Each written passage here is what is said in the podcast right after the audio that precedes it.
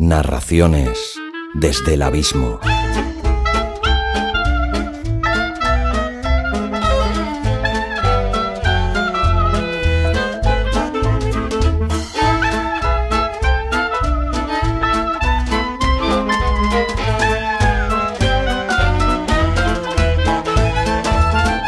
Hola, abismeros y abismeras.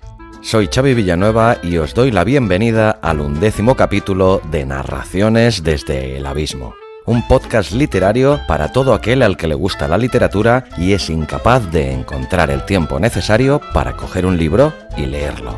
Aunque también lo es para aquellos adictos, devoradores de libros que quieren conocer autores desconocidos, nuevas narraciones y aquí, en el formato podcast, escuchar voces nuevas y sumergirte en sus historias rescatar esos muchos escritos, esas narraciones que son carne de cajón o que mueren huérfanos en un disco duro, y ofrecerles un refugio, un hogar, sacarlos del abismo del olvido. Ayúdame a darlo a conocer y que todo aquel que tenga una narración olvidada, si así lo quiere, me la haga llegar a contacto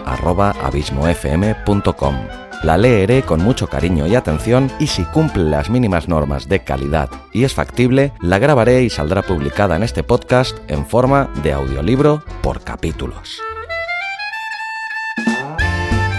Os recuerdo, como siempre, nuestro patrocinador Podcasting Power, del gran Oscar Feito de la Academia de Marketing Online si en algún momento de tu vida te has planteado, me gustaría hacer un podcast, pero no sabría ni por dónde empezar, Podcasting Power es tu mejor opción. Y te lo digo por experiencia propia. Sé que te permitirá publicar tu primer podcast en mucho menos tiempo del que jamás te hubieras imaginado. Yo lo hice el pasado mes de octubre y te garantizo que es, sin el menor atisbo de dudas, de las mejores compras que he hecho en mi vida y de las que más felicidad me han proporcionado ya que nada proporciona más felicidad en la vida que alcanzar tus metas. Y a mí, Podcasting Power me permitió alcanzar una que me hace particularmente feliz y que permite que yo esté aquí ahora mismo ante mi micro explicándotela. El curso es súper completo, explicado con un orden riguroso desde qué es un podcast, cuál es tu público objetivo, tu propuesta de valor, cómo guionizarlo, producirlo, postproducirlo, publicarlo, monetizarlo, recursos técnicos, en fin, todo lo que se te pueda ocurrir.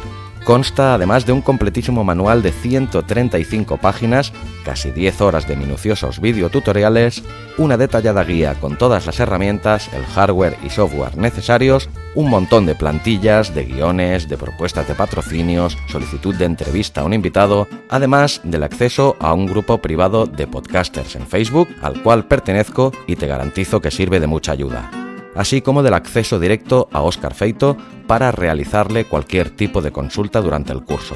Esta consultoría te la hago totalmente extensiva a mi persona. Si durante el curso te surge cualquier tipo de duda, estoy también a tu entera disposición para lo que haga falta en contacto abismofm.com. Si quieres más información sobre este fantástico curso, entra en abismofm.com barra podcasting power, podcasting acabado con G y Podcasting Power escrito todo junto.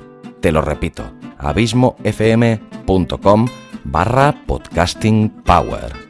Dicho esto, pasamos a nuestro segundo capítulo con Patricia de Blas. Además, hoy tengo el privilegio de narraros El Aguacero, una obra premiada como relato ganador en el cuarto concurso literario de la comarca del Bajo Cinca, en Aragón una bonita historia en la que Patricia nos habla con gran sensibilidad de la despoblación en los entornos rurales y de temas universales como la vejez, la soledad y el inexorable paso del tiempo. Abismeros y abismeras, os dejo una semana más con Patricia de Blas.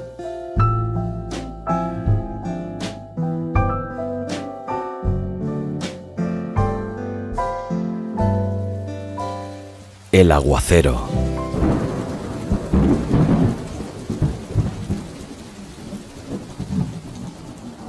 La lluvia ha llegado de golpe, con una intensidad bíblica. Jaime fija la mirada en un punto aleatorio del extraordinario aguacero, desde su silla del porche, aun sabiendo que una leve ráfaga de cierzo podría chipiarlo. Pero el agua cae con una verticalidad que le parece inquebrantable como una cortina translúcida que tiñe el pueblo de gris. Ahora entiende por qué las rodillas le han estado recordando el avance de la artrosis durante toda la semana. Soportaban el peso del cielo, a punto de derramarse sobre la tierra.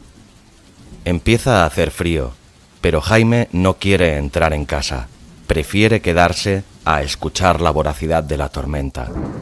Si solo cayese una gota, piensa, le sería imposible oírla. Ya ni siquiera entiende lo que dicen en la televisión. Si fuesen dos, tres o cuatro, tampoco la sentiría. Una docena serían aún imperceptibles. ¿Cuál habrá sido la que ha colmado el silencio? ¿Cuántas gotas han hecho falta para crear este escándalo? Quizá no dependa del número de gotas, se le ocurre de pronto. No, claro, no es el agua lo que suena, sino aquello sobre lo que cae. El empedrado de la plaza, la tierra del camino, las hojas secas en el suelo, las que aún están verdes en los árboles, las tejas de las casas, el hierro oxidado de los antiguos columpios. Un aguacero suena, en realidad, a la suma de las superficies que lo reciben. Y este aguacero suena a pueblo, a pueblo viejo y casi abandonado. Por eso a Jaime le cautiva tanto el espectáculo. Hacía demasiado tiempo que un silencio categórico gobernaba su casa y los alrededores. Sus tres únicos vecinos son tan viejos como él y los hijos de unos y otros, que antes venían cada fin de semana, ya solo aparecen a principios de verano. Los nietos, ni eso. Con el resplandor del primer relámpago, la imaginación de Jaime da un salto enorme en el tiempo, hasta el único aguacero que recuerda con un ímpetu comparable. Tiene veintitantos y está perdiendo una partida de guiñote en el bar de la plaza, porque todavía hay bares en el pueblo, y tiendas de ultramarinos y una oficina de correos y otra del banco. El agua golpea los ventanales con tanta fuerza que apenas puede oír a su amigo Luis ofreciéndole una cerveza. La última y nos vamos, accede. La última nunca, Jaime, la penúltima. Ha escuchado esa frase tantas veces que no le parece un recuerdo, sino la voz nítida de Luis en el presente. La caña llega fresca a la mesa y unas gotas se escurren hasta el tapete, oscureciendo el verde con una humedad que desaparece antes de que apoyen la siguiente ronda. La cerveza aún tiene sabor a adolescencia, a recompensa, a libertad.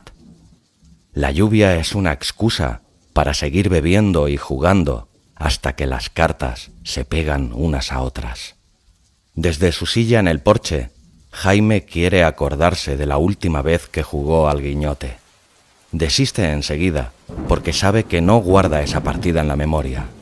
Habrán pasado décadas y nadie le advirtió en ese momento de que no habría otra. Nadie te advierte de que estás haciendo algo que no volverás a hacer y por eso lo haces y luego lo olvidas. La última cerveza, el último baile, el último beso. ¿Quién sabe cuándo fueron? Las primeras veces están sobrevaloradas, piensa. Pero esa tarde del aguacero, la partida en el bar es una de tantas. Los vasos vacíos se acumulan en los laterales de la mesa, con los restos de sal de los cacahuetes. Los muchachos se remangan las camisas y comparten un paquete de cigarrillos. Gritan, bromean, ríen a cada paso. Jaime siente un ligero mareo al levantarse para ir a pedir, pero la euforia lo despeja cuando Carmen se interpone, inesperada, entre él y la barra. La lluvia también la retiene en el bar. Lleva el vestido rojo que todas las mujeres del pueblo han comentado y envidiado alguna vez. Le cae sobre el cuerpo como si acabase de bañarse en el río. Te has pasado toda la tarde mirándome. Es imposible que ganes con esa falta de concentración, murmura. Me concentro en el juego que realmente quiero ganar. Jaime sabe que su voz profunda y su ingenio provocador atraen a las mujeres. Todavía ahora, más cerca de los 80 que de los 70, se considera a sí mismo un seductor. La pena es, lo sabe bien, que la edad se ha llevado por delante a todas las mujeres que ha querido. Y lo más triste es que no sabe si las quiso suficiente. ¿Qué importa ahora en realidad cuando todos los que vivían entonces han muerto o se preparan para hacerlo? Solo con Carmen está seguro de haberlo dado todo, quizá porque no había nada más que perder. Se enamoraron cuando ella tenía los días contados en el pueblo. Sus padres la habían matriculado en una escuela de mecanografía en Zaragoza, donde después trabajaría como secretaria. Bajo el porche, frente al aguacero, Jaime está solo. Es solo. Agradece la lluvia, porque sin ella, el pueblo, tan quieto, tan callado, sería una fotografía, una imagen fija de la vejez y el abandono.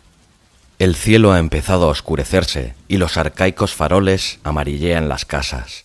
En la ciudad hay luces blancas y luces de todos los colores, pero aquí las bombillas solo son amarillas y tiñen el pueblo de amarillo, como las páginas envejecidas de un libro que con los años han ido cambiando de color incluso aunque nadie las haya leído. El pueblo irá desapareciendo cuando desaparezcan sus habitantes, igual que las páginas amarillentas acaban por desprenderse del lomo con un chasquido doloroso e incurable. Jaime cierra los ojos para cerrarle el paso a las lágrimas, para agarrarse por dentro a la escena más viva y feliz de su memoria. El Jaime veinteañero coge a Carmen de la mano, salen corriendo del bar y escapan entre la tormenta. El aguacero suena a la piel de sus brazos, a la melena de ella, a los charcos en el camino. Huyen hasta la caseta donde se resguardan las gallinas del padre de Luis y empapados se dejan caer sobre la paja, entre sacos de pienso y camisas de trabajo. Se quedan callados, mirándose, sonriéndose. Jaime acaricia las manos de Carmen, sus dedos arrugados por la humedad e imagina el día en que ambos serán ancianos, llenos de surcos en la piel. Se piensa a sí mismo en cuarenta o cincuenta años, amenazado por la artrosis, la sordera, el desaliento, añorando los días de juventud, las cervezas, los amigos, las partidas en el bar. Se imagina solo en el pueblo, abandonado por Carmen, y entonces se lanza a hacerle el amor por si acaso fuera la última vez. Ella se desnuda y se deja querer. Él huele su perfume, mezclado con la lluvia y con el olor de los animales, y escucha su respiración como un murmullo en medio del aguacero. Y entonces, el amor en la caseta de las gallinas ya no es un recuerdo, o quizá es que nunca lo ha sido. Las sensaciones son tan reales, tan presentes, que el porche desaparece y con él las arrugas, los dolores, y el placer es tan intenso y los sabores tan salados que Jaime ya no sabe si es un joven que imaginaba en la vejez o un viejo que, de tanto recordarse joven, ha vuelto a nacer. La lluvia cesa, el aguacero ha terminado. Las primeras estrellas asoman entre las nubes y el silencio regresa al pueblo. El Jaime veinteañero coge a Carmen de la mano, salen corriendo del bar y escapan entre la tormenta. El aguacero suena a la piel de sus brazos, a la melena de ella, a los charcos en el camino. Huyen hasta la caseta donde se resguardan las gallinas del padre de Luis, y empapados se dejan caer sobre la paja, entre sacos de pienso y camisas de trabajo. Se quedan callados, mirándose, sonriéndose. Jaime acaricia las manos de Carmen, sus dedos arrugados por la humedad, e imagina el día en que ambos serán ancianos, llenos de surcos en la piel. Se piensa a sí mismo en cuarenta o cincuenta años, amenazado por la artrosis, la sordera, el desaliento, añorando los días de juventud, las cervezas, los amigos, las partidas en el bar. Se imagina solo en el pueblo, abandonado por Carmen, y entonces se lanza a hacerle el amor, por si acaso fuera la última vez. Ella se desnuda y se deja querer. Él huele su perfume, mezclado con la lluvia y con el olor de los animales, y escucha su respiración como un murmullo en medio del aguacero. Y entonces, el amor en la caseta de las gallinas ya no es un recuerdo, o quizá es que nunca lo ha sido. Las sensaciones son tan reales, tan presentes, que el porche desaparece y con él las arrugas, los dolores. Y el placer es tan intenso y los sabores tan salados que Jaime ya no sabe si es un joven que imaginaba en la vejez o un viejo que, de tanto recordarse joven, ha vuelto a nacer. La lluvia cesa. El aguacero ha terminado. Las primeras estrellas asoman entre las nubes y el silencio regresa al pueblo.